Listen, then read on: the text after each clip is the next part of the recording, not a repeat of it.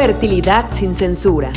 Todo para conocer más sobre nutrición, sexualidad y fertilidad. Fertilidad sin censura es presentado por Advanced Fertility Center Cancún. Hola, buenos días. Estamos una vez más aquí en Fertilidad sin censura por Advanced Fertility Center Cancún. Yo soy la doctora Azul Torres, enlace médico, y estoy el día de hoy con el doctor Raimundo Romero, que nos va a platicar acerca de algunos temas interesantes ahí, mitos y realidades de la fertilidad. Él es eh, biólogo de la reproducción em, y trabaja aquí con nosotros en Advanced Fertility Center Cancún. ¿Qué tal, doctor? Hola, buenos días, buenas tardes a todos. Eh, un gusto saludarlos nuevamente en este podcast que eh, va a tener algunas cosas eh, relevantes sobre mm, tratamientos eh, que se llevan a cabo en casa, tratamientos les podemos llamar orgánicos, tratamientos caseros, tratamientos eh, no tanto de medicina alópata, sino más medicina alternativa. Sobre ese tema, digo, hay muchos mitos, hay muchas realidades. la realidad es que, bueno, ya te lo vamos a comentar, difícilmente se puede llegar a una conclusión sobre estos tratamientos, ya que nosotros eh, normalmente como médicos alópatas nos, o médicos que, buscan eh, medicinas científicas, si lo quieren ver de esta forma, eh, nos basamos en medicina basada, basada en evidencia. Y ah, aquí nos referimos con esto que, bueno, normalmente tratamos de siempre escarbar y llevar a cabo algunos estudios eh, con un, número grande de pacientes para poder eh, desdeñar estos, em, estos medicamentos y realmente en base a estadística llegar a la conclusión si son tratamientos buenos, es decir, que nos van a ayudar o realmente son tratamientos que no nos van a ayudar en, la, en, la, en el día a día con, con situaciones de fertilidad. Bien, entonces, bueno, eh, de igual forma, ahorita vamos a, comentar más sobre qué tipo de, de, tratamientos caseros son los que más nos, nos comentan los pacientes. En, en, realidad hay cosas muy interesantes que de pronto circulan por las redes.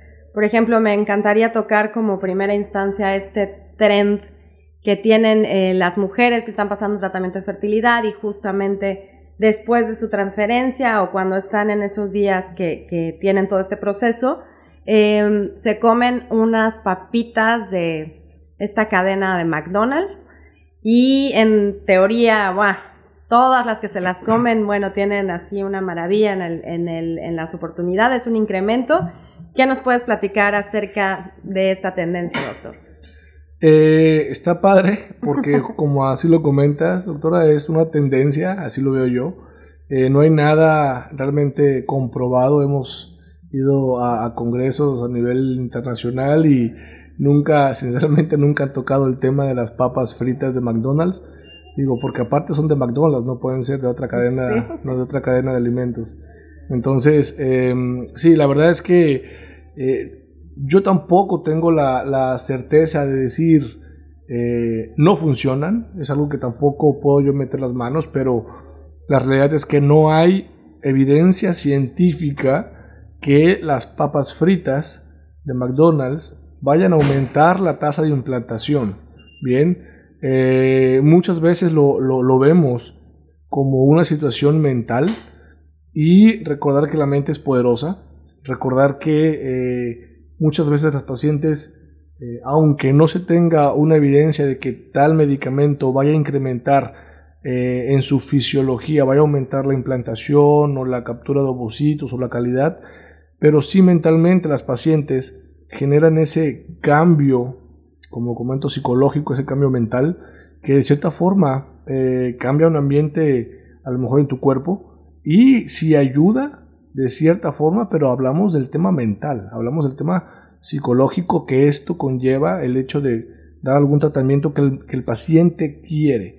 Ahora, yo no voy a dar un tratamiento que ah, con evidencia científica yo sé que te va a bajar la tasa de posibilidad. ¿sí? Si sé de algún medicamento que baja la tasa, sinceramente lo voy a comentar con el paciente, no lo vamos a dar. Pero si realmente ni, ni sube, pero tampoco baja, es decir, es un medicamento placebo, su nombre lo dice placebo, adelante, puedes, puedes tomarlo, comerlo, ingerirlo. Excelente. Sí, también choca un poco con esta, eh, bueno, corriente, ¿no? Que, que, que habla de que reducir completamente las grasas trans o tener una dieta muy baja en carbohidratos. Eh, muchos están inclinándose ya hasta la, la tendencia de la dieta cetogénica. ¿Qué hay de esto? ¿Qué hay de estas dietas un poco restrictivas? Bueno, al final sabemos que hay muchos tipos de dietas, lo comentas, las cetogénicas, está muy de moda el fasting, el ayuno intermitente, que no consumes eh, calorías por un tiempo prolongado de, algunas horas, varias horas. Está la dieta que es con un aporte, un balance eh, calórico de, lípidos, de eh, proteínas, de azúcares, muy equilibrada, que también al final eh, son buenas dietas.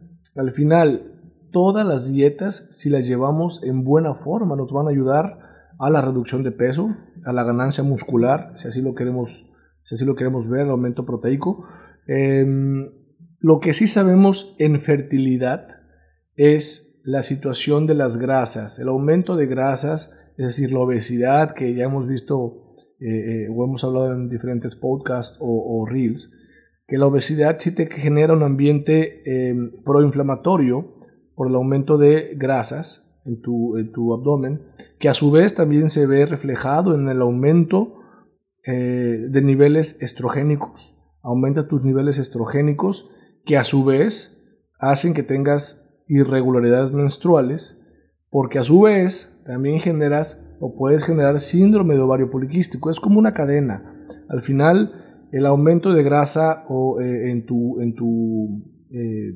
abdomen, la grasa abdominal, va a llevar a un ambiente proinflamatorio, un ambiente hostil para para la implantación, para la producción de óvulos y la calidad de los mismos, así como la eh, producción excesiva de estrógenos que van a llevar a una irregularidad y a su vez a la probable eh, em, el síndrome de ovario poliquístico, que a lo mejor lo hemos escuchado, es un tema también bastante amplio, que eso va a generar que no generes eh, óvulos, que tengas anovulación o en su defecto que sean de mala calidad, que sean óvulos de mala calidad.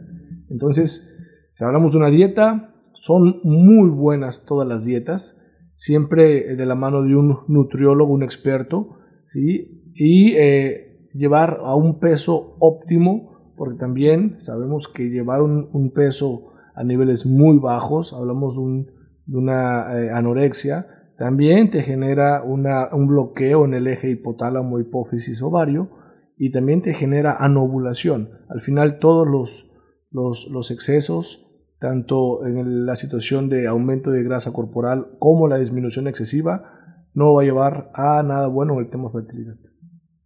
Excelente. Bueno, también tenemos estas otras corrientes de las cosas que debemos beber o no beber. En este sentido, eh, se relaciona la cafeína con una disminución de la fertilidad femenina.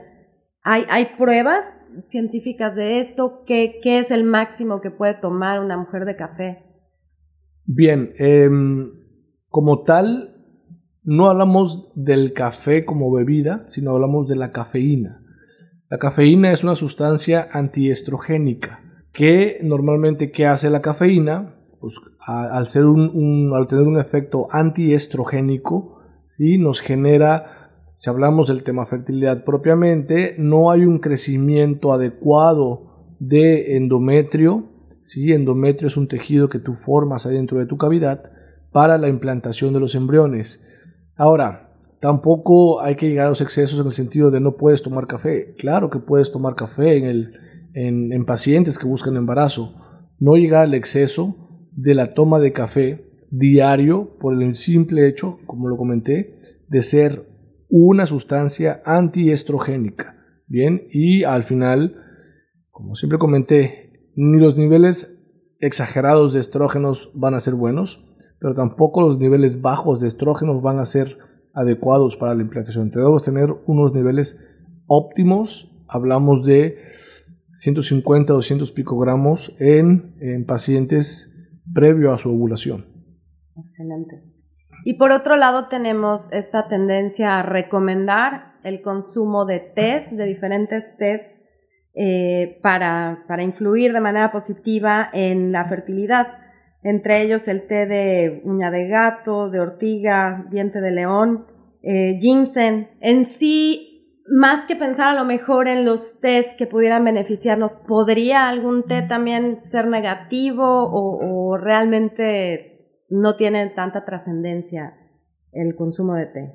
Em, en efecto, no tienen una relevancia negativa, si así lo queremos ver.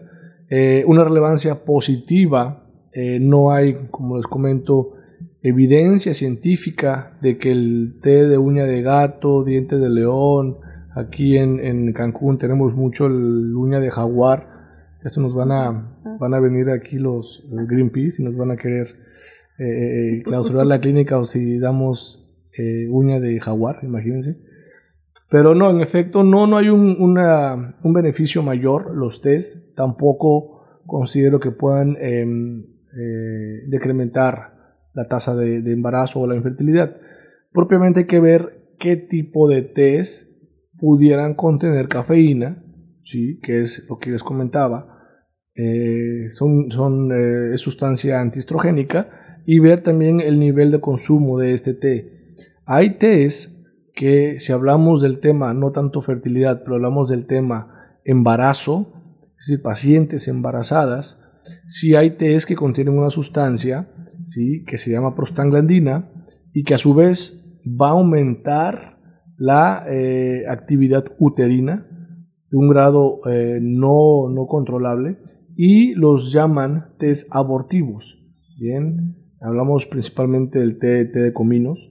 Es un té que en efecto sí es un té abortivo. Nos ha tocado muchas veces pacientes que llegan a la clínica por eh, presentar contracciones muy fuertes con un sangrado considerable previa toma de té de cominos. Es importante que si llevas un control prenatal con tu ginecólogo, comentes o le preguntes si es em, beneficioso tomar cierto tipo de test ¿sí? antes de que tú lo consumas y pueda llegar a una, a una tragedia mayor.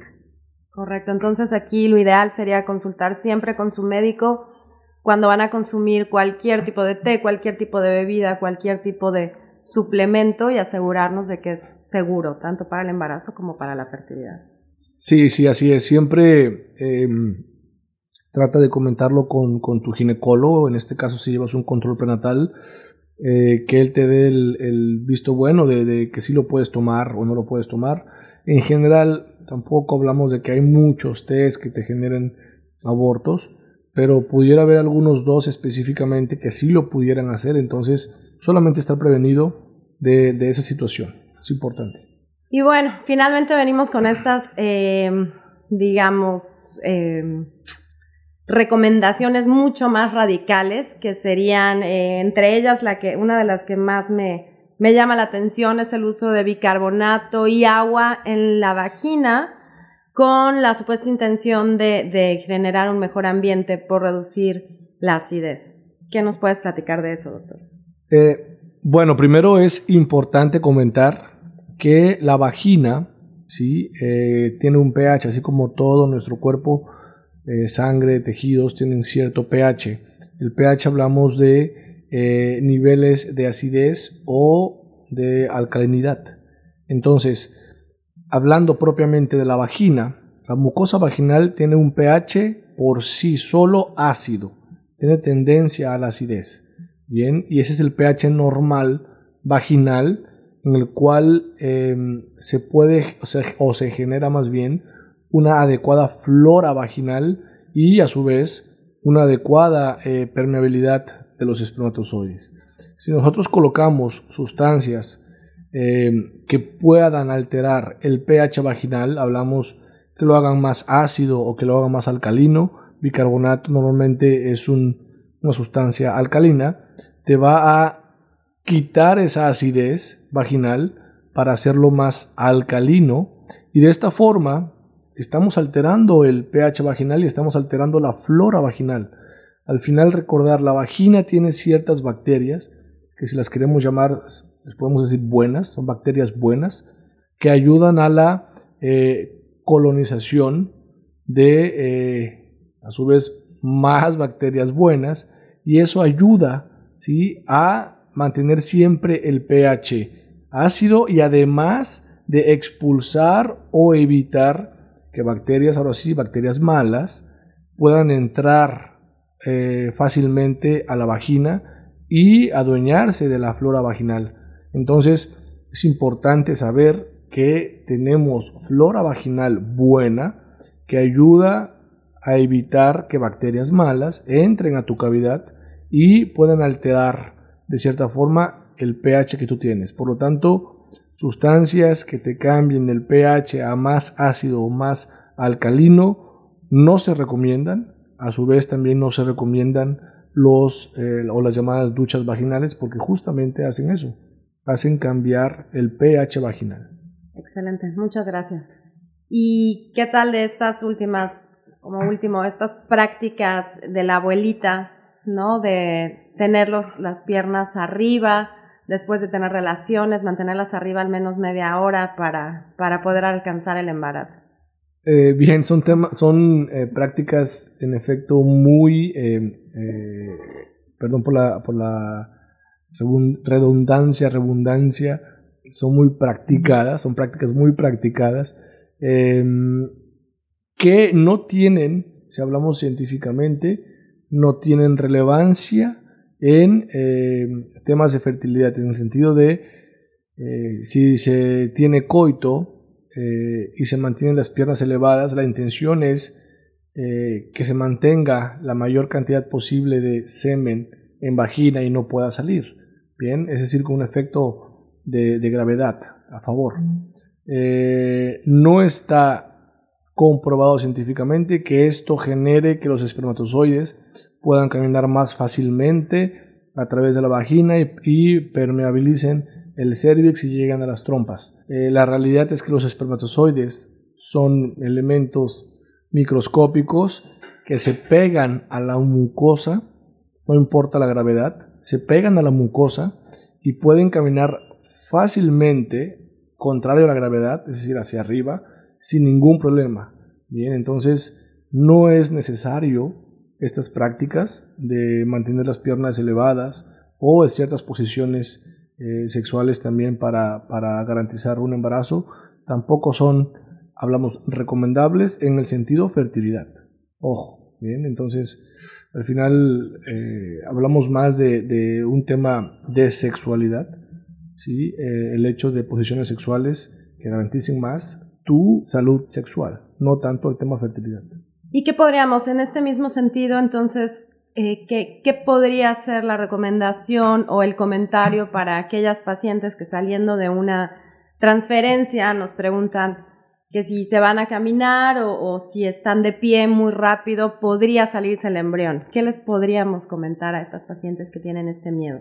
También, comprobado, podemos buscar en artículos científicos no existe una garantía ni aumenta la posibilidad de implantación al momento de hacer una transferencia embrionaria y que se queden acostadas por, ¿qué te puedo decir? Muchos pacientes me hablan de una hora, dos horas, incluso todo el día.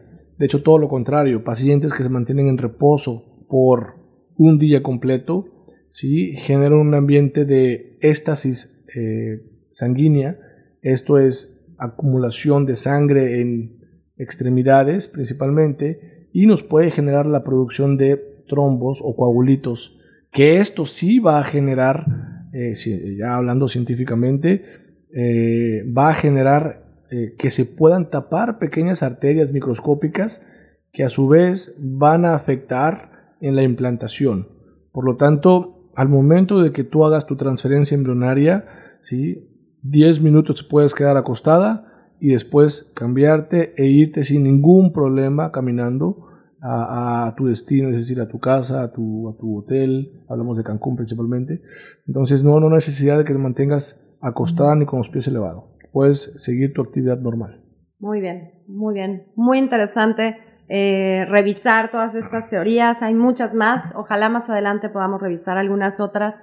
Ya para despedirnos, doctor, me gustaría si pudieras decirnos, bueno, ahora todo lo contrario, que a lo mejor sí podría ser un poco benéfico en sentido de suplementos o de prácticas o alguna recomendación para las pacientes de algo que sí funcione.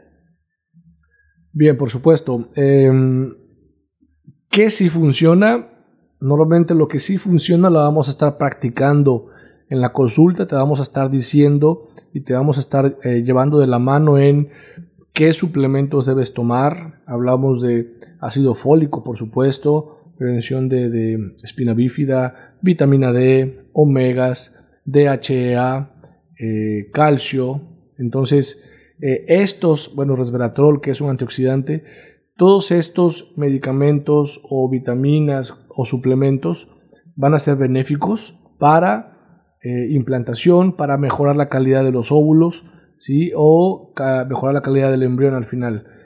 también en la práctica médica llevamos a cabo ultrasonidos de seguimiento, valoramos niveles estrogénicos, valoramos niveles de progesterona, que esto sí está comprobado científicamente, que si se encuentran en niveles subóptimos puede afectar la implantación.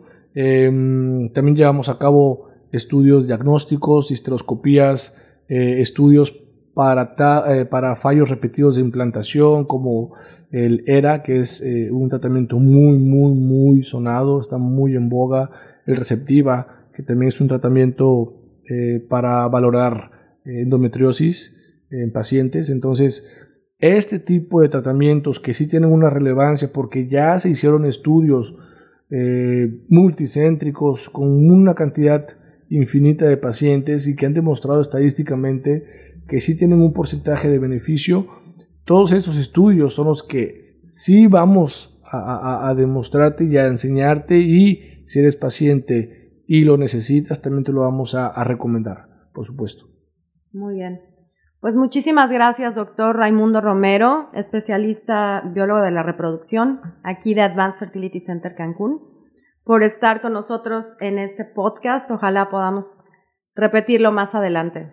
Un gusto a todos los oyentes. Em, claro que sí, con gusto eh, seguiremos generando más, más eh, contenido eh, audible, eh, también estamos haciendo contenido visual para todos, entonces bueno, quedamos a sus órdenes y cualquier duda ginecológica, obstétrica o de fertilidad, con mucho gusto se pueden acercar a la clínica de Advanced Fertility Center.